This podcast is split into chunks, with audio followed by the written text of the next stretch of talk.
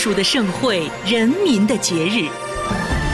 群星耀上海，第十二届中国艺术节，文艺之声特别报道。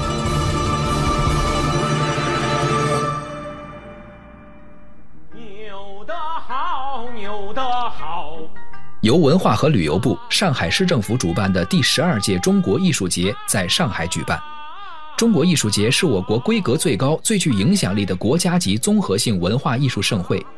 今年的艺术节以“逐梦新时代，向国庆献礼，向人民汇报”为主题，推出了一大批精品力作和优秀人才，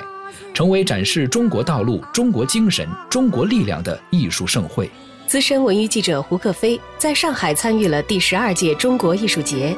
今年的中国艺术节又呈现出了哪些新的精彩？我们一起听他说一说。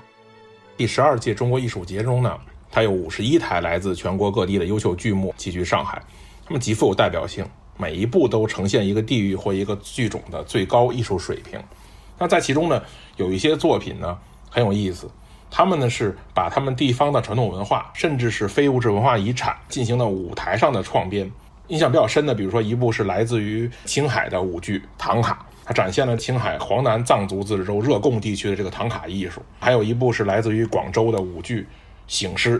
它融入了广东醒狮、南拳这种文化符号，极具岭南特色。你会发现，很多时候你去看这些剧目，就像是一场足不出户的旅行啊，用不着跋山涉水、五湖四海，就能把这些文化的美尽收眼底。广东醒狮啊，是国家级非物质文化遗产；唐卡呢，更是被联合国教科文组织评为世界非物质文化遗产。这两部舞剧都对地域文化进行了深入的挖掘和创造性的转化，让传统文化通过舞台表演的方式深入人心。看过这个广州歌舞剧院的舞剧醒狮，你就会发现，它是刚柔相济的舞蹈语言。年轻的团队啊，把这个南拳马步和广东醒狮特有的腾挪闪扑回旋飞跃。这种技巧融入了舞蹈语言，你看上去非常过瘾。而且呢，他们为了演得更纯粹，他们甚至请来了，比如说广东醒狮的省级代表性传承人呐，和全国武术冠军呐，作为剧组的武术指导。所有演员是从零开始，经过几年的练习舞狮和南拳。值得一提的是，就连剧中的这个道具狮头啊，都是由黎家狮手工扎制的。这个黎家狮大家可能不知道，黎家狮是从清代道光年间到现在已经二百多年了。每一个狮头都是非遗传承的工艺品啊！当年我们看到那个老电影《黄飞鸿啊之狮王争霸》里面那个狮头就是黎家来做的，甚至于台中间的这个白金狮啊，整个工序高达一千多个。相比起来，这种动感的醒狮呢，青海的唐卡是一个静止的视觉艺术。这种流传已久的藏族绘画艺术呢，采用比如说金呐、银呐、珍珠、玛瑙、珊瑚这种矿物质绘制，工艺非常复杂，色泽非常艳丽。它是中国传统文化的艺术瑰宝，